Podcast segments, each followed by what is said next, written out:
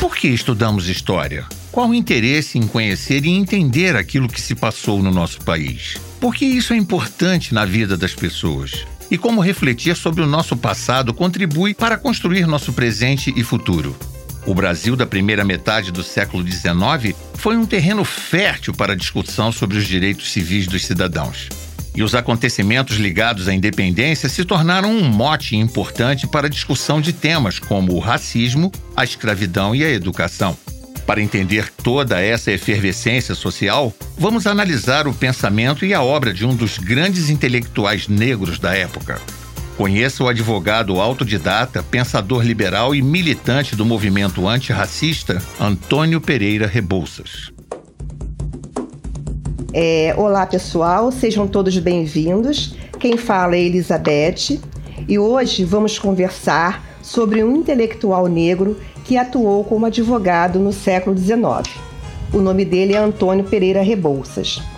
Para sabermos um pouco mais, vamos entrevistar a professora doutora Keila Greenberg, que, entre várias obras, escreveu o livro O Fiador dos Brasileiros cidadania, escravidão e direito civil no tempo de Antônio Pereira Rebouças. Antônio Pereira Rebouças foi um advogado autodidata com permissão para exercer a profissão em reconhecimento ao saber que demonstrava.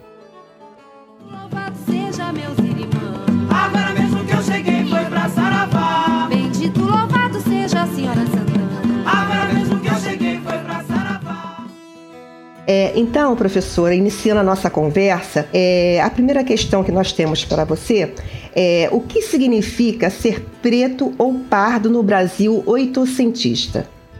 É, em primeiro lugar, Elizabeth, muito obrigada pelo convite. É uma alegria poder aqui, estar aqui conversando sobre o Antônio Pereira Rebouças e essas questões que, que a trajetória dele também é, tudo esse, toda essa nossa discussão sobre o bicentenário da independência né, vem, vem trazendo para as nossas discussões.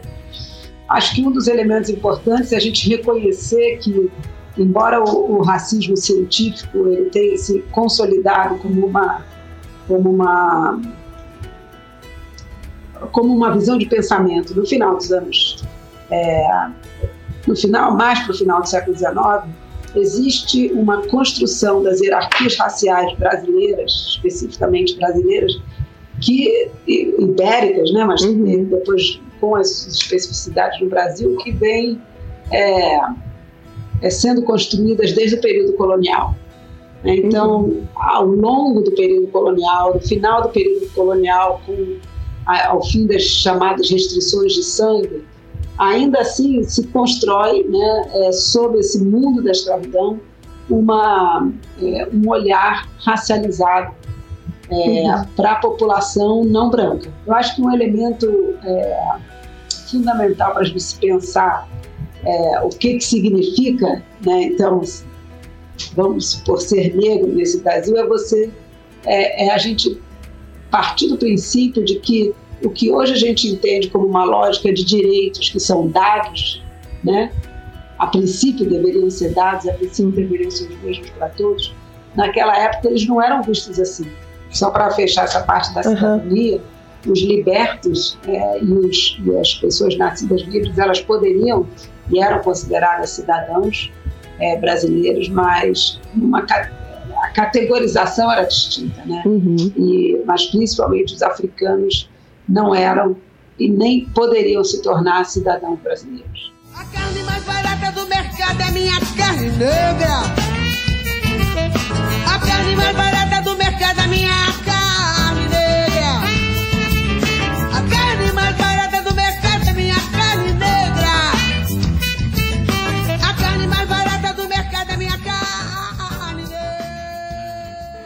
É, você poderia comentar alguma das estratégias utilizadas pelos negros é, para obter o acesso à educação e lutar pelo, por essa igualdade de direitos?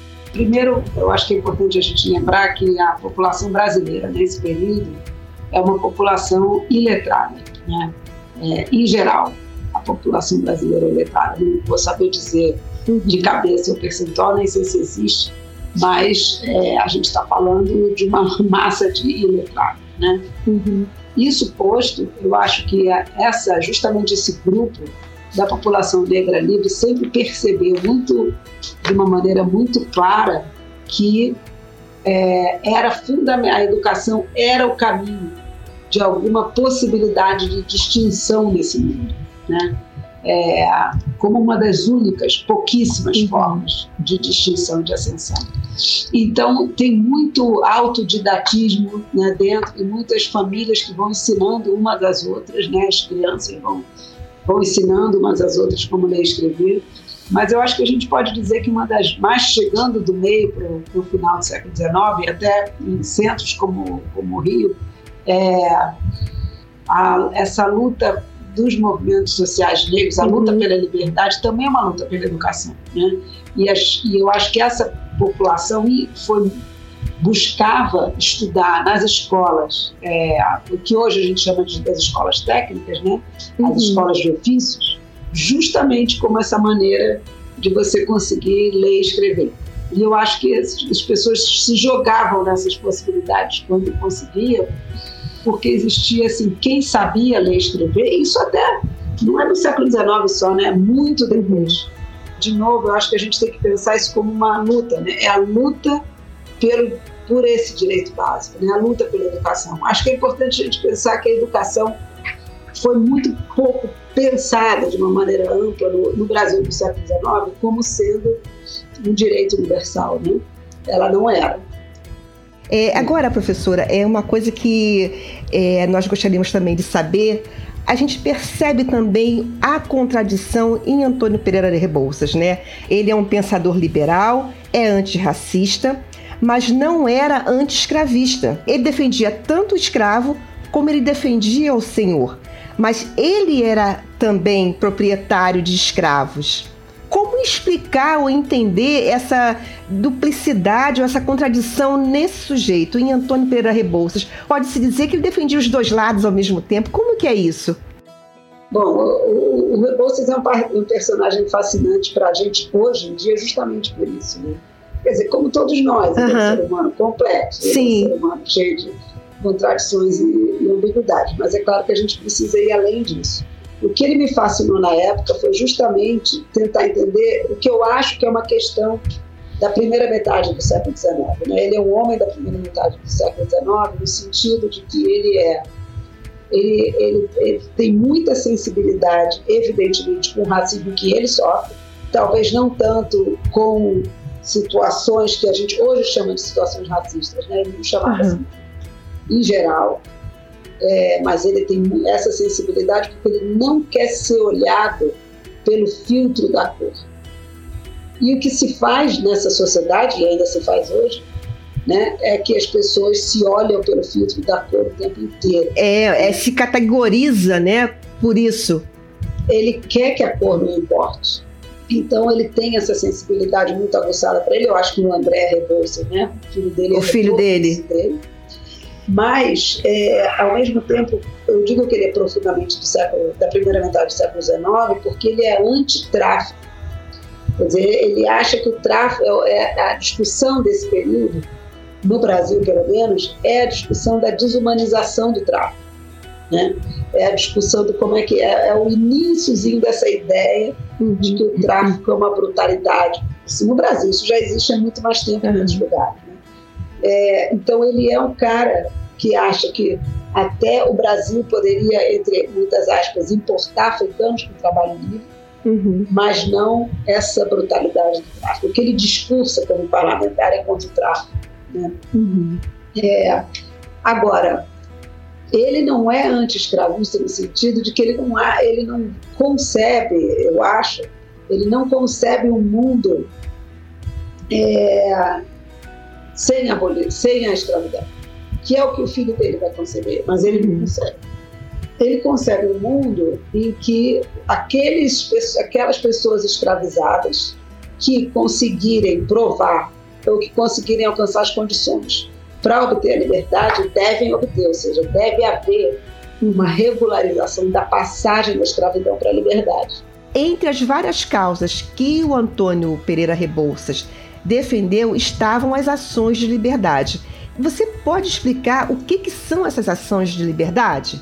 Basicamente, uma ação de liberdade é um processo em que uma pessoa que é tida como escrava entra na, na justiça para argumentar que não é escravo. Mas basicamente é isso, assim, é uma pessoa que está é, está em situação de escravidão, né?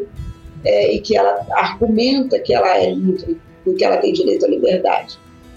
Não era exatamente um advogado, né? Ele tinha que pedir para uma pessoa escrever por ele, que aí depois que o processo fosse aceito e começasse, aí sim ele ia ter um, e poderia ser qualquer pessoa que poderia escrever por ele, qualquer pessoa da sociedade, independente, poderia, poderia ser um padre, um professor, um médico. Qualquer pessoa livre. Qualquer é. pessoa livre poderia, então, interceder e entrar com uhum. processo por ele. É, entrar com processo, na verdade, é mandar uma petição, né? E nessas ações de liberdade que você é, pesquisou lá no Arquivo Nacional, é, você percebeu que havia uma quantidade maior é, de pedidos dessas ações das mulheres ou dos homens escravizados? É das mulheres, com certeza, sim.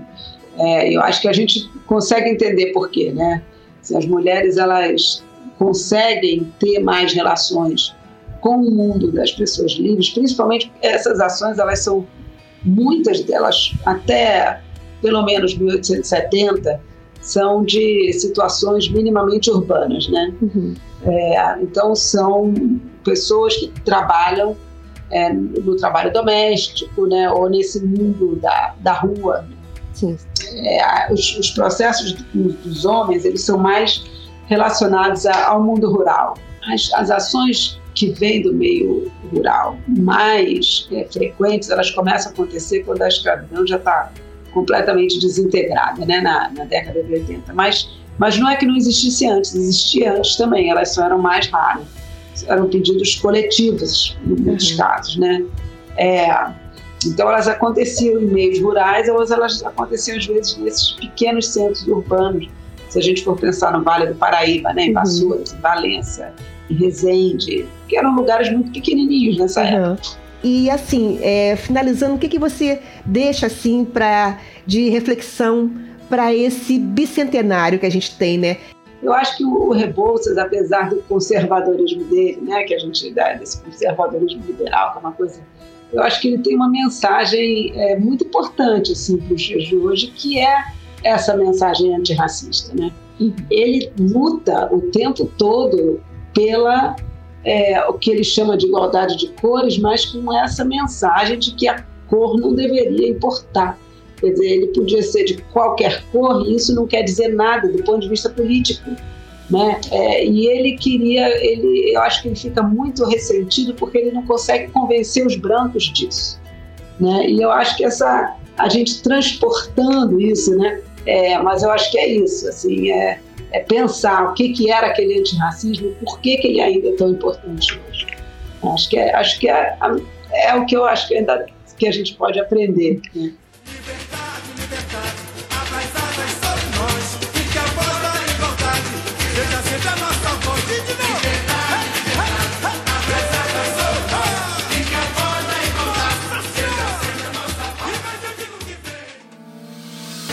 Incentivador do saber, defensor das liberdades e dos direitos civis, Antônio Pereira Rebouças, mais do que um intelectual, foi um protagonista na luta por igualdade, liberdade e fraternidade. Fruto de seu tempo, o homem que tinha somadas em si a aura de negritude e a erudição da educação se tornou um herói pela independência do povo escravizado e em defesa do desenvolvimento do Brasil. Podcast História ao Pé do Ouvido. Produção, Rádio UERJ e Núcleo de Ensino e Pesquisa em História da Educação da Universidade do Estado do Rio de Janeiro. Realização, Centro de Tecnologia Educacional, CTE.